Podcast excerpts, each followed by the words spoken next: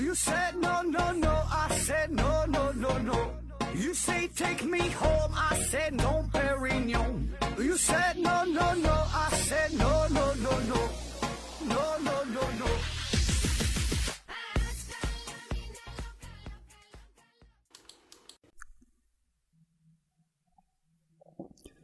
拼命探索，不计后果。欢迎您收听《思考盒子》，本节目由喜马拉雅平台独家播出。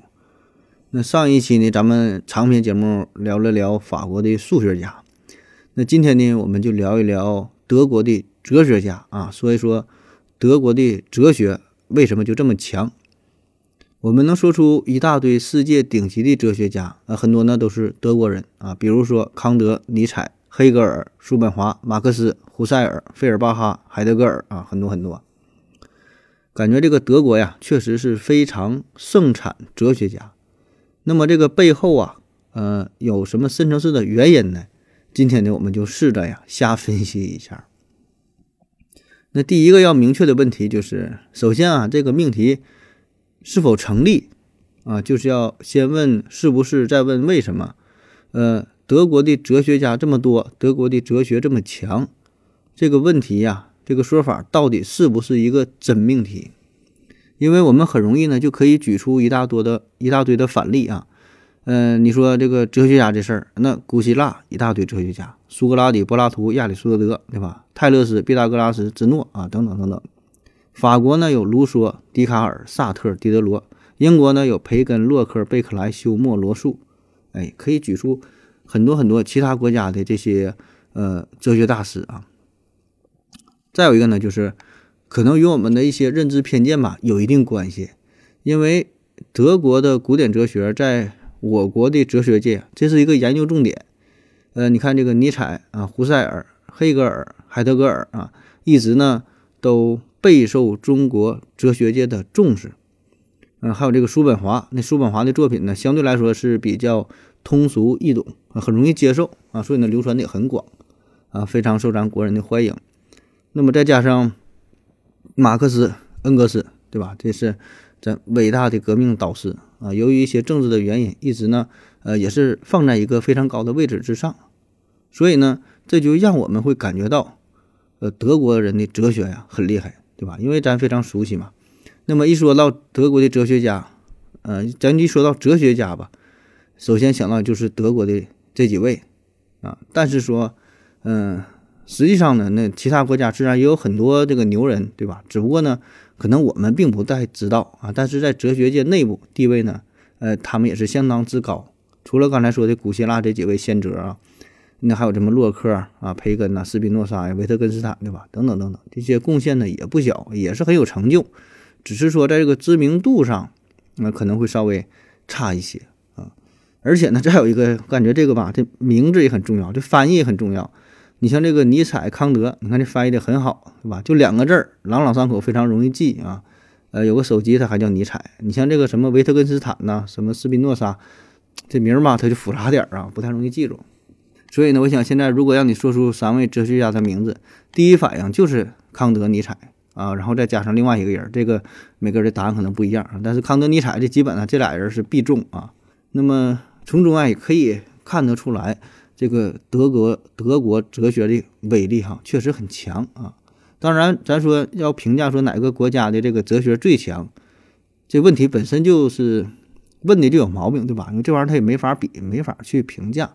可是呢，不得不说，一提到德国，我们必然呢会想到他的哲学家。那一一提到哲学呢，也必然会想到德国这个国度啊，这个是。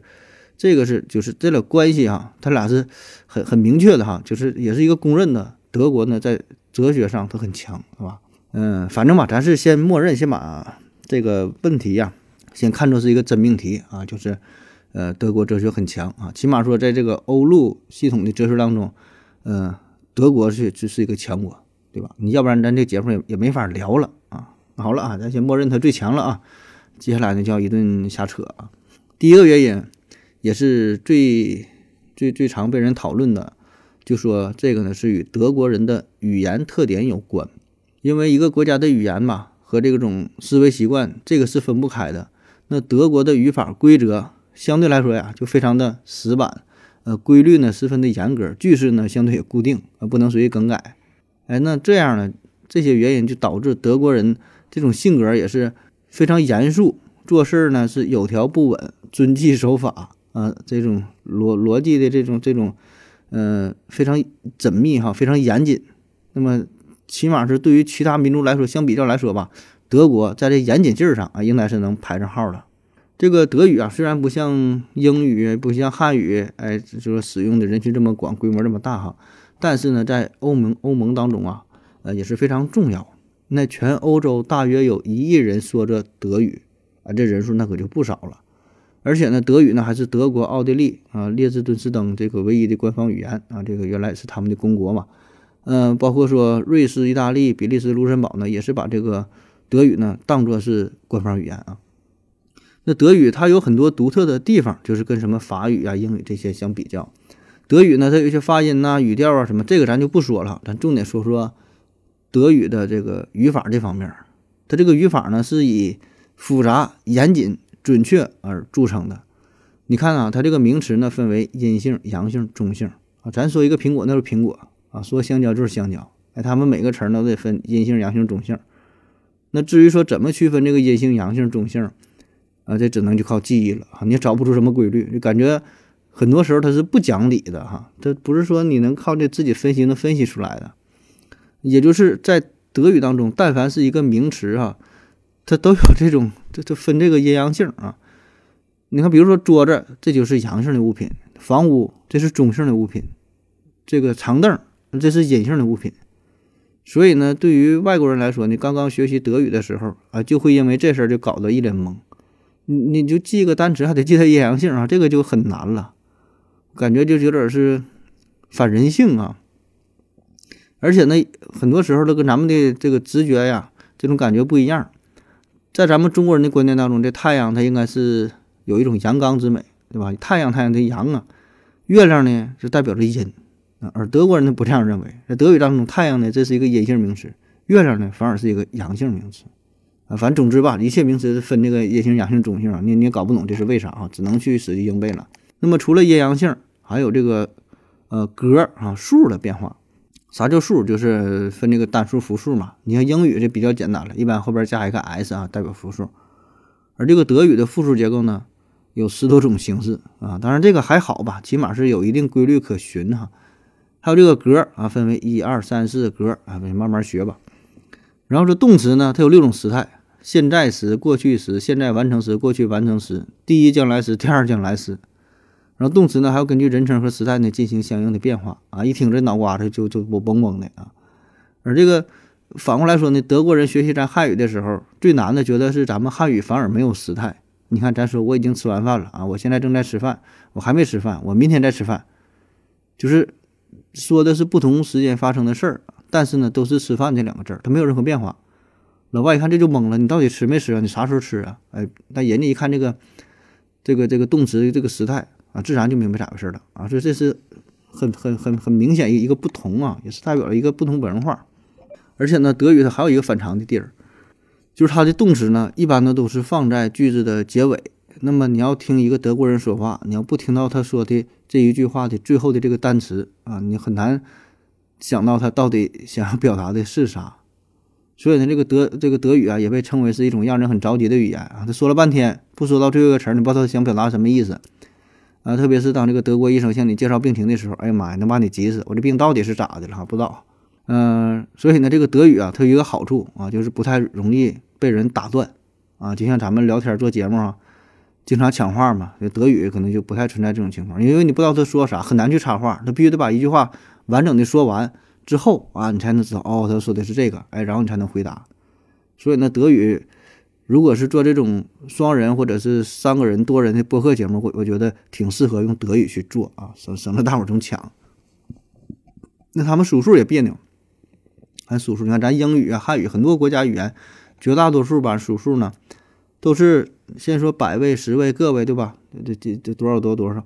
德国呢，它反过来啊，像咱说三十七，那先说三十再说七，德国呢先说七后说三十，所以呢，这这这么些这些地方嘛，就很很有很有意思啊，就跟咱们这种思维完全不一样。你看，再有咱们绝大绝大多数国家都是把祖国呢比喻成自己的母亲啊，因为祖国这啥呢？就就是养育我们的地方，我们成长的地方啊，比喻成母亲，非常慈祥。那德国呢，把自己的祖国比喻成父亲，所以他这这种情感嘛，他就跟他们也是不同啊。那也正是因为这些语言的特殊性，嗯，有很多文学家也是直接吐槽德语啊。呃，比如说马克吐温啊，他专门写过一篇文章，就叫《糟糕的德语》。还有这个列夫托尔斯泰啊，这都是大文豪了啊。那他把这个德语呢，比作成是看不见尽头的铁路线啊，就说他这个语言说话着急嘛，说这个事儿啊。那好了哈，说了半天，说了他这么多德语的这个缺点啊，不足的一方面，那咱说说他的优点。那其实他的这种语言呢，在一定程度上呢。也就是表现出了他特有的思维方式，呃，从这个德语当中也就可以看出德国人的这种思辨的特性。那与其他语言相比呢，这种语言呢就更加适合作为呃学者呀、哲学家呀、思想家呀，哎，法学类的这这这个语言啊。我们刚才说了，这个德语，它就不管它名词还是什么动词，都很复杂嘛，各种变化啥的。所以呢，正是这种复杂，也就意味着它这个句子非常的严谨。不容易出现歧义，不管这个句子多么的冗长，不管这里边有多少个单词，怎么变化，怎么乱哈，人们呢总可以有条不紊的把这个句子这个意思啊呃理解清楚，很少产生歧义啊。但是像英语还有咱们的汉语，其实很多话吧它都有歧义，特别是单拿出来一句，很容易产生歧义。你要是放在整个句意当中，放在一个语境之下还好，哎，单说一句你就不太理解啊，特别是写出来更容易让人误会。啊，比如说有这么一句哈。咱咱说这个冬天了啊，有多少穿多少啊？然后说夏天呢，有多少穿多少？你看写出来的这个这个字儿吧，它一样的啊，有多少穿多少，有有多少穿多少，对吧？只是在你呃说的时候，这个语气呀有这么一个细微的差别啊，但实际上这个意思呢是完全相反的，一个是让你多穿点，一个是让你少少穿点啊。再比如说，嗯，我想一个人啊。我我想一个人，我现在呀晚上睡不着觉啊，我想一个人了。那还有一句话呢是，我想一个人啊，我现在呢我想一个人哈，就让我静一静。所以你看都是都是同一个字哈，我想一个人，那这个具体的意思就完全不一样啊，写出来一样，那说出来它就不一样。但是这种情况在德语当中呢就很少出现啊，基本不会出现这这种这种歧义的情况。所以呢，正因为如如此啊，也有很多人说。呃，就是甚至提倡啊，一些国际性条约啥的，咱都用德语写吧，啊，免得说还出现各种不同的解释啊，事后还得出现什么扯皮的情况啊，用德语呢就能避免这些事儿。所以呢，这个德语这么严谨，那自然呢对他的哲学啊啊有很大的促进作用。呃，你看咱现在在微信群当中，呃，经常讨论一些非常深刻的问题哈，你在那群闲扯是闲扯啊，也有说这个正经的正经事儿的时候。那么，但凡是涉及到一些深刻的讨论，我们最常说的一句话就是：“你先定义啊什么什么什么，然后再来讨论。”啊，比如说这个中药是否科学，那马上有人就说了：“你先定义什么叫做中药，你先定义什么叫做科学。”啊，有人又讨论说这个呃，关于对这个杀人犯啊执行死刑是否道德，马上就有人说了：“那你先定一下什么叫做道德。”所以呢，你会发现哈，就是。我们实际上在讨论很多问题的时候，都要先进行定义。很多时候，这种争论吧，并不是因为问题本身，而是因为对于某一个词语、某一个句子不同的理解，啊，就是一个定义的问题。所以呢，这感觉并不是真正哲学上的内容，更更偏向于一种文学上的内容，啊，就是一种文字游戏，对吧？就这个文字，你的理解和他的理解不一样，所以就产生了冲突。如果这个定义是十分精准的话，可能就没有这些争论了，对吧？正因为大伙儿对这个问题理解的都不一样啊，才产生了各种分歧。嗯，那当然，这个在哲学上也是一个非常重要的话题啊。哲学上有专门一个分支啊，或者叫流派吧，叫做分析哲学啊。啊，这说的就是啥？呃，传统哲学关于形而上学的思辨是没有意义的啊。主张哲学的任务是在于清思啊，清是清楚的清，思是思维的思啊，清思就是先把这个定义给弄明白。用尽可能客观的方法对语言进行逻辑分析，并阐述它们的意义，啊，就是先把这个问题给交代清楚，先把这个每个词的词语呀、意义呀，对吧？咱要讨论的事儿定义明白了，啊，你这句子，你这句话到底想表达的是啥？然后咱再讨论啊。比如说著名的富二代哈，维特根斯坦，他就是专门研究这一块的哈，分析哲学。哎，当然，分析哲学这个话题就很大了哈。咱今天内容咱嗯不着重讲这个哲学家，也不着着重讲这个哲学上深入的事儿哈，咱就是从另外一个层面这个分析德国的哲学啊。嗯，就肤浅的说这几句啊。还不往不往深了聊啊。那么在哲学上，很多争论来说都是由于定义不准确所造成的啊。同一句话、同一个词语，两个人的理解不一样啊，就产生了这种并没有实际意义的争论。很多哲学的讨论啊，都是围绕着一个命题啊，一个词汇，对吧？都是由于这种语言的歧义啊，它的模糊性所造成的。所以呢，在这一方面，德语自带先天性的优势，它比比起其他这种语言来说呢。可以在很大程度上避免歧义、避免模糊、避免语句的滥用啊，避免一些呃复杂的这呃避免一些复杂的这种误解的情况啊。这个句子什么意思就是什么意思啊，大伙儿一看哎都能明白啊。当然这个并不绝对哈，这个只是说相对来说吧，它有这个好处。那你像别的一些语言，古希腊语啊、拉丁语啊、阿拉伯语啊、啊法语啊等等等等啊，包括现在英语，呃也有很多哲学书籍。就是用这些语言写的，也诞生了很多伟大的哲学作品，对吧？所以呢，咱这里边说这个语言对哲学会有一定的促进作用啊，但是这并不是最根本的决定性的作用啊。好了，咱休息一会儿。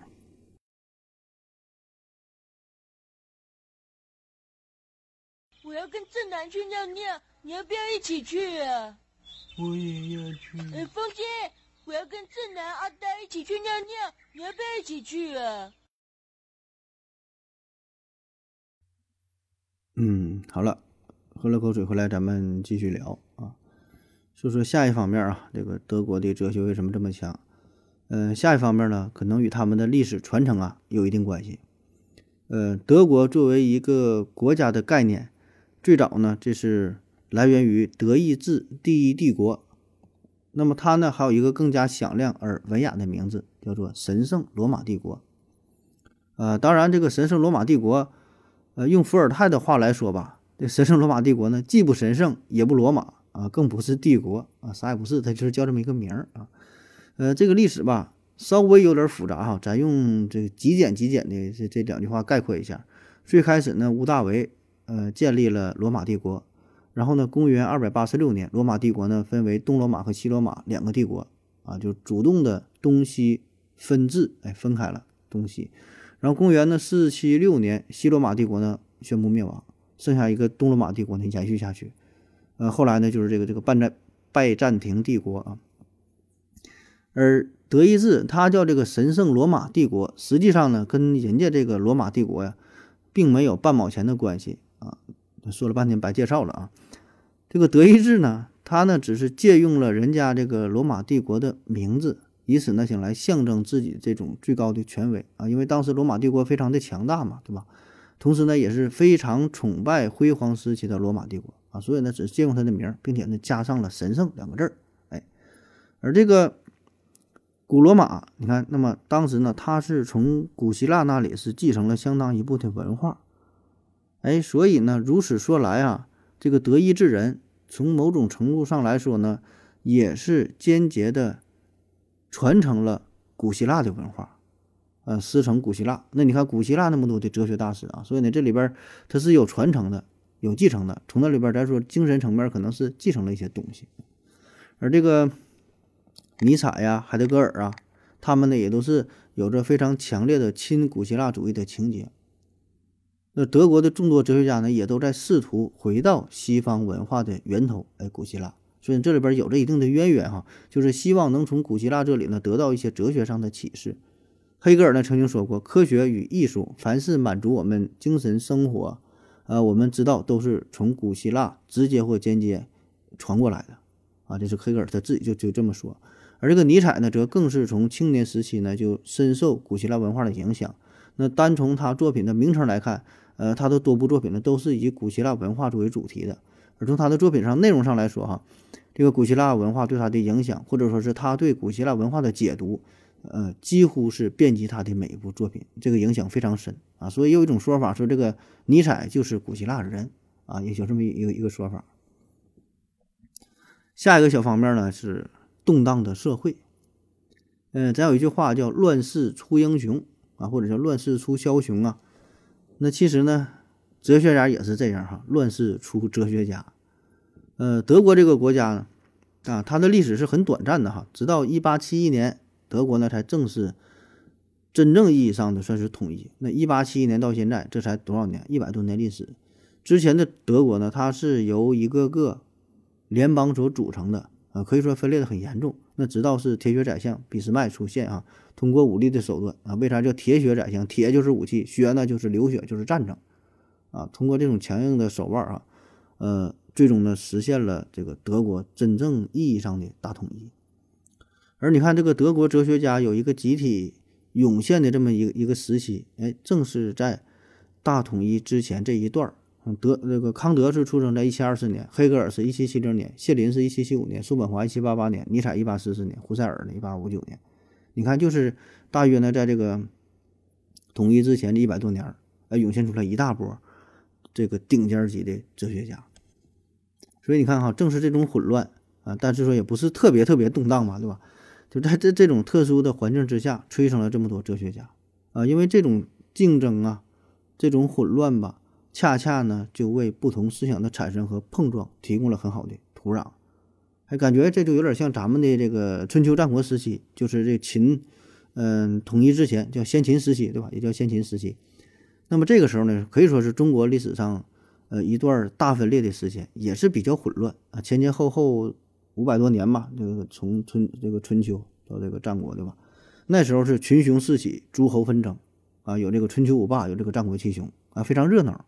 你看，那正是这段时期，也是人才辈出，学术风气非常浓郁，思想也是空前的活跃，文学呀、艺术啊也是非常的繁荣。那德国呢，对比上，它也是，他是经常处于这种分裂的状态啊。你看，他这个国家，他的民族日耳曼人啊，就挺骁勇善战啊。你看，一说到德国，他发动了两次世界大战啊，非非常好斗。你看，东德、西德，这是一九九零年才正式合二为一，对吧？德国才真正的统一起来。所以他一直他都没没没消停过哈，处于一种大分裂的状态。咱看看这个德国的一些概况啊，它这个东边呢是和波兰、捷克接壤，南边呢是瑞士、啊奥地利，呃西边呢是荷兰、法国，北边呢是丹麦，面积呢是大约三十五万平方公里，比咱们云南呢还稍微小一点，人口呢现在是八千多万。那么德国它为啥会长期处于一种相对比较分裂的状态啊？这个呢就与它的地理位置。国际环境、民族的构成啊，历史上的迁移啊，加上这个这个战争吧啊，包括它众多的邦国所组成啊等等吧，这些矛盾都有一定的关系。那从它的地理位置上来看，它是位于波德平原，呃，咱说它的周围这邻居很多吧，对吧？东西南这三边都没有天然的分界线，没有一个明显的标志啊，不像有什么大山大河的。那么按照国际的惯例。通常呢，国与国之间这个界限，一般呢都是山川河流啊、湖泊海洋，对吧？像美国、加拿大之间五大湖，啊，对吧？像咱们的，跟咱这个国界，你这东边大海不用说了，和和朝鲜的是鸭绿江为例，对吧？西西北是这个阿尔泰山、帕尔米高原，呃，西南的是喜马拉雅山脉啊，所以呢，有很多天然的屏障、天然的标志，那么这个呢，就可以让个国家吧相对稳定一些，对吧？它处于一个呃相对封闭的状态。对吧？就国界线的比较清晰啊，就比较容易处于一种稳定的状态。这种，而德国呢，它它没有这样的地理条件，那非常开阔，是吧？那么它这样的话，它这个疆域想要稳定下来就就不容易，经常呢会和周围这些国家发生一些争端，啊，就今天我打你，明天明天你打我的，反正谁也不谁也不服谁，对吧？谁要强了，谁就发动战争，啊，主动出击。那从国际环境上来看，咱说了，德意志民族本身它就。好战啊，有很强的这个扩张性，啊，也是总是总想对外发动战争。它旁边它有九个邻国，俄罗不对，俄罗斯这个德国跟九个国家接壤。那在欧洲来说，除了俄罗斯，就是就是这个这个德国，它的邻国是最多。所以呢，这样就很容易出现种种矛盾啊。再加上这边没有什么屏障，那就打吧，还打来打去的。那在德意志当时还没有统一之前。这俾斯麦出现之前，它有很多公国组成。什么叫公国啊？就相当于王国之下，呃，封建自治的独立的这么小的一个国家，小的这个联邦啊，一个一个的哈。那么，如果这些真的统一起来、联合起来之后，再去扩张的话，那么实力就很强了。对于欧洲其他国家来说，也是很严重的一一个一个打击，对吧？所以呢，其他那些国家并不想让德意志真正的统一起来，不想让你联合起来变得这么强大，对吧？要不然对自己就构成威胁了。所以呢，就一直都在从政治、经济、呃军事，甚至说文化层面等等，就是很多方面都阻止德意志统一的进程啊。比如说这个普法战争啊，普鲁士和法国啊，就是不想你让你统一啊。还有一些这个呃各个邦国之间内部的矛盾。啊，都想都想统一德意志，对吧？都想站出来当老大啊！比如说当时挺强大的普鲁士、奥地利啊，这是两个最强大的公国了啊，对吧？这这他他俩就都想统一江山啊，所以有这个普奥战争，然后再加上一些民主的问题，对吧？意识形态的问题，总之德国呢就长期处于这种分裂的状态。那么正是在这种情况之下，哎，思想呢反倒是变得非常解放、非常自由，它不统一呀啊，所以大伙呢都有自己想法。哎，也是间接的促成了这么多哲学家的出现啊，所以呢，对于哲学来说，这反而是一个好事儿啊。那么各种思潮就是在这种土地之上都找到了，呃，都找到了这个这个这个土壤啊，能够让它这个生长出来啊，进行激烈的碰撞。那么社会动乱、思想自由，从新教改革到共产主义思想，你看都是在诞生在这片土地之上。那么你看咱们也是对吧？咱刚才说。先秦时期，先秦这个春秋战国这阵儿，那一旦到了秦朝大统一，那这个时候作为最高领袖，他自然希望，呃，大家只能听到一种声音，对吧？只有一种思想，大伙儿都整齐划一啊，不让你们想的太多，不让你们过多去思考，你听人家的就完事儿了。所以呢，在这种稳定的局面之下，反而呢会束缚各种思想的蓬勃爆发。束缚这种哲学更深邃的思想的产生。那德国哲学家卡尔雅斯贝斯啊，他呢，嗯，说这么一句话：说这个一个世界历史的轴心期，在某一个特定的时期，人类的文明集中大爆发啊，发出闪耀的光芒啊。你看，这这这就是嘛。你看，咱们有一句话嘛，叫“国家不幸私家幸，妇道沧桑巨变功”，就说啥呢？这个国家动荡不好。就会促进很多这种文化思想层面的这个发展，是吧？促进这个哲学的发展，所以很多时候处于这种社会大变革的时代，会萌发出很多的思想啊，一稳定了，反倒束缚住了，啥也没有了。那从大的这个历史背景上来看，呃，德国跟跟邻近的英国和法国相比，这个德国呢算是一个后发国家啊，就后起之秀啊。你看这个英国、法国。他们呢都有相对比较漫长的这种历史啊，有着文化的沉淀啊，有着历史的底蕴，而德国呢在这一方面呢相对来说就比较差啊。但是呢，作为一个后发国家，它有它的好处，就是可以啊给他提供一个更多的静下来的慢慢反思的机会，他可以跟老前辈学一学啊。比如说法国，你进行了大革命，哎，那咱这时候咱就看一看我们怎么去革命，对吧？我们跟人学一学啊，有什么经验教训。那么这样呢就可以。让他们有更多的机会进行总结、进行反思。呃，再有呢，呃，也与一个国家的知识分子有一定关系啊。就是这个知识分子吧，他呢会成为一个国家这个文化的主导方向，对吧？你看，英国呢拥有着海洋，法国呢拥有着陆地，德国呢好像什么也没有啊。所以呢，他只能拥有思想的天空啊，在在思想的天空上进行翱翔。那么这个呢，这里边就有点这个民族自我意识的过剩啊，有有这么一种心态啊，就自尊心很强大啊，但是说呢，这个现实呢比较残酷，那么只好呢靠自我的这种思想啊进行弥补。那黑格尔、海德格尔啊，之前提到语言这个事儿嘛，那么他俩就都觉得德语呢是世界上最好的语言啊，世界上最好的哲学语言。那黑格尔呢认为这个日耳曼民族的这个精神呢。嗯，它是发展到了最高的阶段。海德格尔呢则认为说，这个德国哈对存在有着特殊的使命啊，这个存在就是哲学上一个概念啊，所以他就非常骄傲啊，作为一个德国人啊。那海德格尔呢还曾经看不起这个罗曼语族的这个语言啊，就是这就也叫拉丁语族啊，法语啊、意大利语啊、西班牙语、葡萄牙语啊，看不起这些啊。当然了，咱说从呃单纯从这个民族自尊心这方面考虑啊。也并不足以说的促成这么多伟大哲学家的出现啊。呃，但是说呢，客观客观上来说，间接上呢也是有一个激励促进的作用。下一方面啊，嗯，这是我不太认同的，我觉得比较扯的两个小方面，一个呢是这个地理因素，一个呢是经济因素哈。但是既然整理资料时候查到了哈，就跟大伙儿分享一下啊，就随便瞎说了。呃，地理因素，地理因素这跟哲学有啥关系啊？德国呢是位于呃欧洲中部地区嘛，天气呢相对来说是比较寒冷的，所以呢他们的户外活动啊非常少，哎，这就导致德国人喜欢呢没事就在屋里边待着。那再加上德国人天生呢就是比较沉默寡言啊，不善于交流，那么在家待着没事干啥呢？就看书、思考啊，也不闲扯不聊天儿，自己没事自己考虑自己的事儿。那么这些脑力活动也促进了德国人思辨的能力。那么再加上天气非常冷，非常冷嘛，就很容易让他们保持一种理性，保持着这个清醒的态度啊啊！当然我说了，我觉得这个说法多少有点扯淡哈，呃，可能有点用处，但是基本上是没啥太大意义啊。因为按照他这个理念的话，你说这个冷，那那那应该是爱斯基摩人应该产生世界上最多的哲学家才对啊。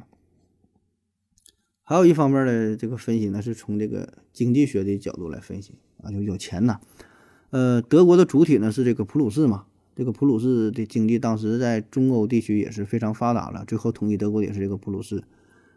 那哲学这本身就是一个闲人哈，有钱人研究的东西。哎，只有你经济水平够了，有闲暇的时间，你才有这种精力啊去思考哲学上的问题。如果你饭都吃不上，你根本没有闲情闲情雅致是考虑这些事儿啊，什么物质和意识，它俩什么关系？谁是第一性？你不可能想这多，想这么多，你得先先研究吃饭的事儿。那么大多数的德国的这些哲学家啊，也包括世界上其他地区的哲学家啊，基本呢都是家境比较殷实啊，就是过上了衣食无忧的日子，然后才有时间有精力考虑这些乱七八糟的事儿，对吧？而不是说以哲学作文作为谋生的手段。对吧？从古到今，哲学你想靠哲学来谋生，都很难啊。基本就是，就算你出名，就算你赚到钱，也是死了之后多少年才能得到大伙的认同啊。所以呢，有了这种基础啊，有了经济基础，你才能扯这些事儿嘛。比如说叔本华，他爸呢是非常成功的商人，他妈呢是个作家，他妈呢跟哲德跟那个歌德呀都很熟啊，所以非常牛了。所以呢，叔本华一辈子他也没考虑过工作的事儿啊，每天就是瞎研究哈，想那些乱七八糟的。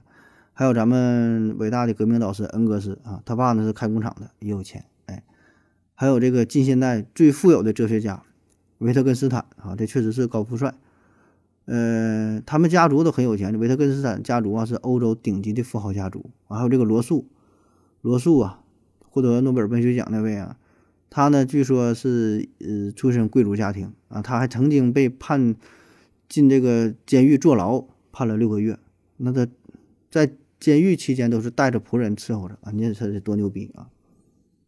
当然后边说这二位，这个罗素和维特根斯坦，他俩不并不是德国人呢，但只是说很多德国人都有钱，呃这个很多哲学家都是都有很有钱吧啊啊，比较富有啊，确实啊，咱说一般家庭对吧？谁能学这种好像没有什么实际用途的学科对吧？你真要不家里没有矿的话，一般人他也不会搞这些东西啊。啊，但是话说回来，这个绝对不是根本的原因。那有钱人多了去了啊，但是并没有诞生出这么多的哲学家啊。好了，咱休息一会儿。我要跟正南去尿尿，你要不要一起去啊？我也要去。哎，风姐，我要跟正南、阿呆一起去尿尿，你要不要一起去啊？嗯，好了，尿过尿回来，咱们再继续聊。呃，下一方面。民族特性与民族特性的误读。那从民族特性上来看，相对来说呢，德国人对于各种知识都有着非常强烈的想要把它理论化、嗯系统化的这种冲动。而哲学呢，哎，恰恰它是一个非常抽象的学科，对吧？自然呢就非常适合德国人发挥他的强项。那么跟德国人相比啊，咱拿法国和英国说事儿啊，那你英国呢是更加务实，呃，更经验主义。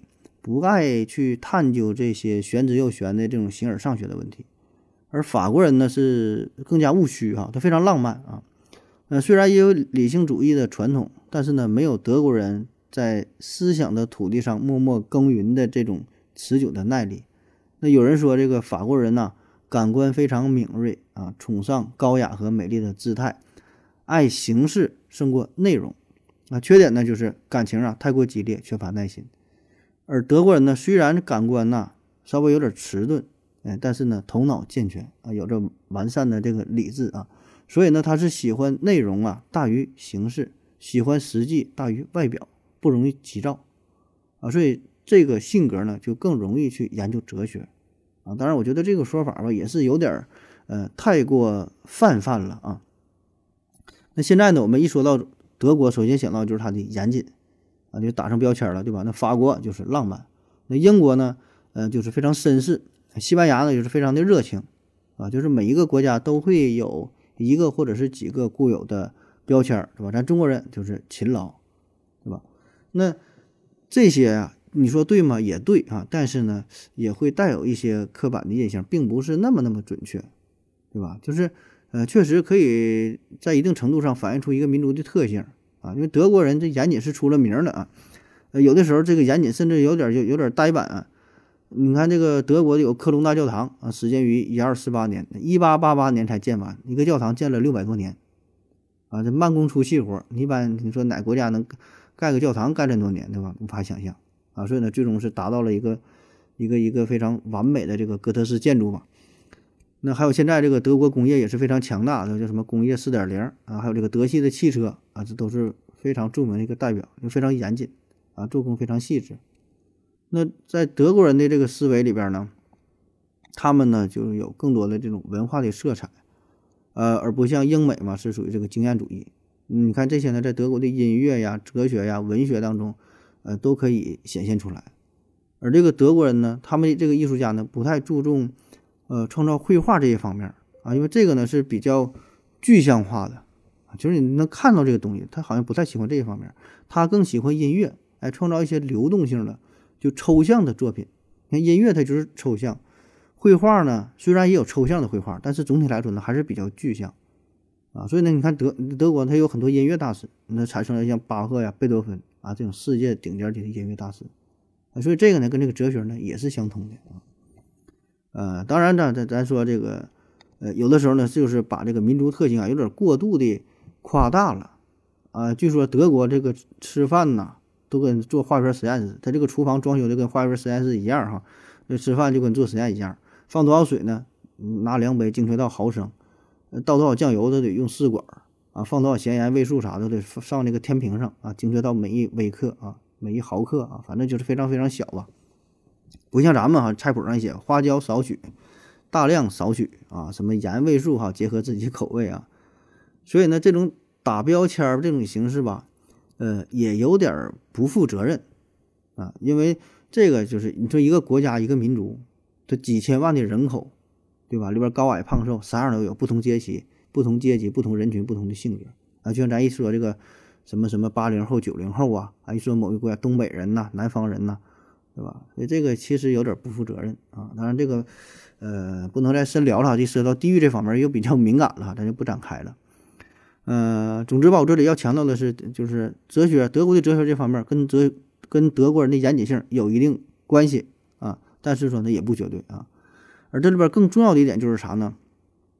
就是我们的一些误解啊，我们过分的把德国这个民族它的严谨性给神化了。所以呢，这会让我们有意无意的想到说德国哲学很强大啊，也是跟它严谨性有关系。所以呢，这里边会有一定的误读，对吧？因为我们觉得哲学就是很严谨的事儿啊，然后我们误以为，呃，或者说是夸大了，以为德国很严谨啊，所以我们嗯想象当中就德国的哲学也很强大啊，虽然很强大，可能我们有点过分啊，有点夸张了。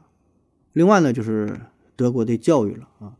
那德国能产生这么多优秀的哲学家，自然呢与他们的教育是分不开的啊，这个是一定是有有直接关系的。那德国的教育这也是属于世界一流水平，对吧？那无论是普鲁士时期啊，还是后来甚至说到了希特勒时期，对吧？到了现代，一直都很强，一直都非常重视教育。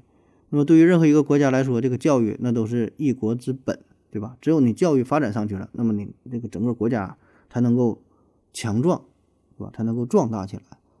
那么德国重视教育是非常出名啊，特别重视素质教育这一块。你看，咱不一直喊口号吗？这么多年，一直强调素质教育，素质教育。那也中间经过了很多的调整，很多的改革，提出了很多的措施。可是最终的结果呢，仍然还是应试教育为了应付考试而教育啊，那没办法，是吧？很自然的事。因为现在有一个重要的问题没有解决，就是这个高考，高考的模式不转变的话，那么教育的模式自然不会转变。现在所有的教育，一切的努力，最终的目的只有一个事儿，就是为了高考。所有这些都是以高考作为导向的，对吧？所以呢，高考这种模式你不改的话，你教育模式不可能改。谈别的都是扯淡啊！当然，这里边并不是说高考不好，对吧？高考现在仍然是目前来说，嗯，最平等的一种人才筛选的方式。要不然谁能提出一个好的办法，对吧？能能能更加什么公平公正？没有，高考现在仍然是一个最优解。所以呢，我们只能有这个用用用用这种形式，还得继续下去。那不说这事儿了，咱继续说德国的教育。嗯，德国他们也非常重视早教哈。咱总说不让孩子输在起跑起跑线上，德国人呢跑得更早啊。他们有一句名言说：“这个婴儿啊降生之后，如果你从第三天才开始教育的话，那么呀你就比别人迟了两天啊。”所以啥意思？生下来就得教育啊。当然，他这种教育并不是强迫着说让你认识多少个字儿，对吧？教你背背唐诗，背背什么九九乘法口诀啥的。什么背英语单词啊？不是啊，呃，更重要的是培养一种能力啊，思维的能力、分析的能力，对吧？让他提出问题啊，并试图解决问题啊，锻炼的是这些东西啊。当然，教育孩子这个事儿吧，呃，这这又复杂了啊，这有很大的话题，是吧？也没有标准答案，对吧？每个父母都有自己的教育方式啊，也没有绝对的谁对谁错，对吧？咱也没有啥经验。那咱说哲学这个词儿，它什么意思哈？源于古希腊语哈。嗯，philosophy 啊，意思呢就是，嗯，philem，philem 这个是追求啊，嗯，sophia，sophia 这是希腊语是智慧，放在一起呢，philosophy 就是爱智慧，追求智慧啊。那简单的说就是啥，就是让你爱智啊，求真，追求真理，是吧？追求智慧。那么这个呢，也是概括出了教育的真谛。教育的最根本、最核心的目的是啥？啊，就是让你让你让你去热爱智慧，追求智慧，并不一定去拥有，但是呢，一定要去追求，是吧？这个是重点。然后同时说呢，保持着独立思考啊，拥有一份好奇心呐，对吧？而不是说让你记住什么标准答案、正确答案之类的。所以我觉得呢，这个确实是咱们现在仍然是仍然比较缺失的地方吧。啊，嗯，也没有办法，对吧？一旦你这个目标定了，那个终点定了，你就很难再跑到其他地方了啊，只能奔着这一条路跑到黑。嗯，那聊到这个教育这一块儿吧，咱再多说几句哈，也是由今天这个话题所引起的，对吧？说说这个德国教育，再说说咱中国教育。那咱说咱中国之前刚才也提到了，也有非常辉煌的时期，对吧？先秦时期，诸子百家，儒家、法家、道家、墨家、阴阳家、纵横家啊，等等等等很多家。呃，那么可以说呢，与同时期的古希腊文明是交相辉映。交相辉映，那古希腊那边也是很多很多这个这个上古大神，对吧？亚里士多德、柏拉图那那那一波的。那特别咱们这个战国时期形成了百家争鸣的这个繁荣局面。可是很遗憾啊，到了汉武帝时代嘛，呃，罢黜百家，独尊儒术。那么这个就是这个这个呃儒家思想啊，形成了以这种以这个孔子、孟子为代表的儒家思想，这个形成了社会的主导，那成为了统治阶级唯一认可的正统思想。那那一旦有了这一种思想唱主调的话，那么其他思想慢慢的既然也就淡了，就消失了。而且呢，这个儒家这种思想啊，形成之后，哎，一下子就统治了整个中国的这个封建思想这个文化是两千多年。所以呢，之后你看历朝历代，虽然呢兴盛呢也出现一些大思想家、大哲学家，也出现了一些哲学上比较深刻的思考，一些思辨。但是终究是受限于社会的大环境，对吧？这不是说你一个人、两个人你就能够蹦出来的，啊，就是所以呢，更没有这种集中式的大爆发，对吧？呃，也很少产生这种真正意义上的世界级别的哲学家，对吧？一说现在你说中国哲学家，首先想到还说的孔子、孟子，对吧？什么韩非子啊，还有还有什么，总之就是诸子百家那那那一那一波是比较多。所以呢，你这个思想一旦某单一一种思想成为主流，形成一种固定的思维模式，那对于其他的思想就会进行打压。那思想不自由，那更谈更何谈说产生哲学家，是吧？产生世界的哲学家。那虽然这个春秋战国之后，咱说也出现过哈，兴末出现了像王阳明啊、朱熹啊、二程啊，哎这些思想深邃的哲学家、思想家，可是没办法，你看他们这些思想仍然是深受当时中国传统思想的束缚，也很难再形成这种呃独立的派系，是吧？所以咱始终嗯没有产生这个这个世界级别的吧，说甚至是。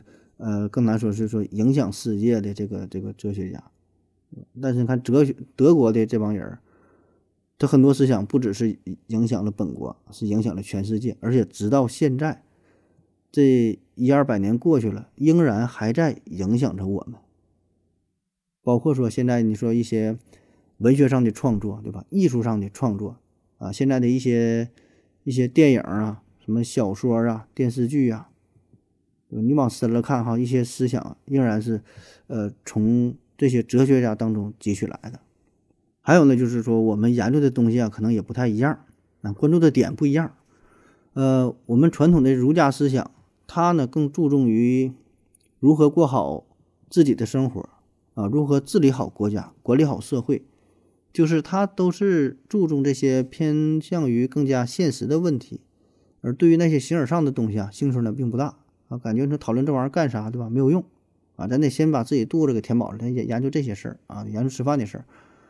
嗯，而对比一下，你看英美人呢，他们呢会比较注重那些，呃，比较明显的事情啊，就是说可以清楚的去探讨的事情。而对于说什么自我呀、存在呀、意识啊这类的东西呢，他们兴趣呢，呃，就不大，因为他们觉得。这些问题呢，似乎你想了也白想啊，永远也找不到什么答案，对吧？所以呢，也是有点这个实用主义的意思。而同为这个欧陆哲学体系的德国人啊，他们呢对某一件事情这个背后啊更基础的东西，他就更感兴趣啊，这这总想研究这个世界的本质是什么呀，什么什么的根源是什么呀，对吧？物质意识什么关系啊？他都研究这些事儿啊，总总想这些乱七八糟的。呃，我之前曾经在德国洪堡大学做过非常短暂的这个交换学习啊。洪堡大学咱之前也聊过，对吧？非常有名啊，被称为现代大学之母啊，由这个洪堡兄弟呃创办的啊。这学校吧，它很牛哈，它它它有一个各个院系都很火，那其中有个哲学系就非常火，呃，包括之前说这个叔本华、谢林呐，呃，黑格尔啊，还有这个费希特吧，等等吧，很多很多很多哲学大咖都在这里边任过教，哎。那么洪堡大学，它就会有很多其他专业的学生也来选修哲学、物理学、化学的什么法律啊、经济啊，甚至说生物学。你感觉这跟哲学没有啥关系，它也作为呃辅修课选修哲学。但是你想想，对于其他学校来说，好像哲学挺受人排斥的。你别说选修了，对吧？你就有这课，那都得逃课，没人愿意听。而在这里边呢，那不仅去听哈，而且他这个授课内容相当有深度啊。虽然是选修课，讲的都很深，可能甚至比其他一些呃专门哲学专业的这个课程的内容还要深。所以这边就不不难看出来哈，这个不仅仅是呃，就是说个人的喜好，它是整个社会的一种风潮、一种风气，大伙儿对这个事儿可能都喜欢啊，互相就影响，这个大环境可能就是这样啊。呃，钱学森老先生曾经在临终之前说过，呃，曾经有有有提出这么一个问题，说为什么中国出不了大师啊？为什么出不了大师？其实呢，这个大师吧，产生它有两种啊，一个呢就是这种天才式的大师啊，类似于牛顿呐、爱因斯坦这种，这些都是被上帝亲吻过的啊，就大脑呢不正常，他不是正常人啊，属于神仙下凡。哎，这种的大师呢，他也许呢会孤零零的出现。嗯，几百年啊，是上千年，哎，出来这么一个。那么还有一种呢，也就是咱比较常见的哈，是是大师是人啊，不是神。那么这种大师呢，往往呢会批量批量的出现，啊，很少呢孤零零的出现。这个呢，就是会与一个社会、一个国家、一个大背景有关，是吧？咱刚才说了，是吧？它是扎堆出现的，就在这种环境之下。所以呢，你要想。诞生出一个大师，很多方面你都得都都得做到才行。嗯，包括说，你看教育体制，对吧？然后呢，有一个很好的一个上学的社会风气，对学术权威的尊重、信赖，啊，有一个百家争鸣、百花齐放的学术氛围，啊，所以呢，它包括的方方面面啊，这些都做到了，才能说产生大师啊，产生一批大师。所以呢，通过整理这期节目啊，我就发现，其实我们教育真的是还差的挺多的啊。而回看这个德国，它为什么能够产生这么多的哲学家？这里边呢是有它的历史必然性啊，不仅仅都是巧合啊。所以，哎，还是挺 让人深思的啊。当然，这个问题怎么去解决啊？这个我就不知道了，对吧？那国家费了这么大力气，这么多年想想试图改革都没成功，对吧？这当然我。这问题我也解决不了，就是提出这个问题吧，就是说说说说这个事儿啊。反正说哲学这个事儿它很难，对吧？思想这个事儿它很难呐。嗯，特别是思想上你怎么去创新？那既要继承老前辈一些非常优秀的内容，同时呢，你还得保持一种独立，呃，不受外在的影响，对吧？时时刻刻保持着这个思想的独立性，然后呢，愿意花时间、花花精力，真正的去思考、去探索啊。那么只有这样。啊，对于个人来说，你才能产生一些新的思想，啊，因为你单纯的继承呢也不行，是吧？那只是重复，所以这事儿吧，哎，大伙儿自自己寻思去吧。好了，今天节目就这样，感谢您各位的收听，谢谢大家，再见。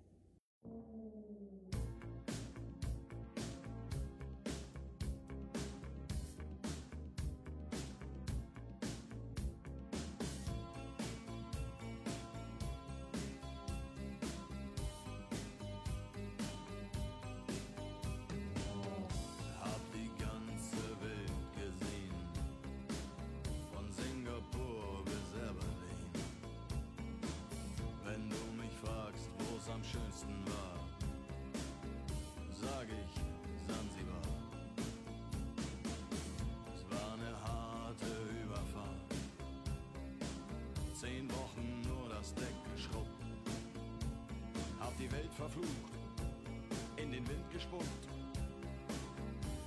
und salziges Wasser geschluckt.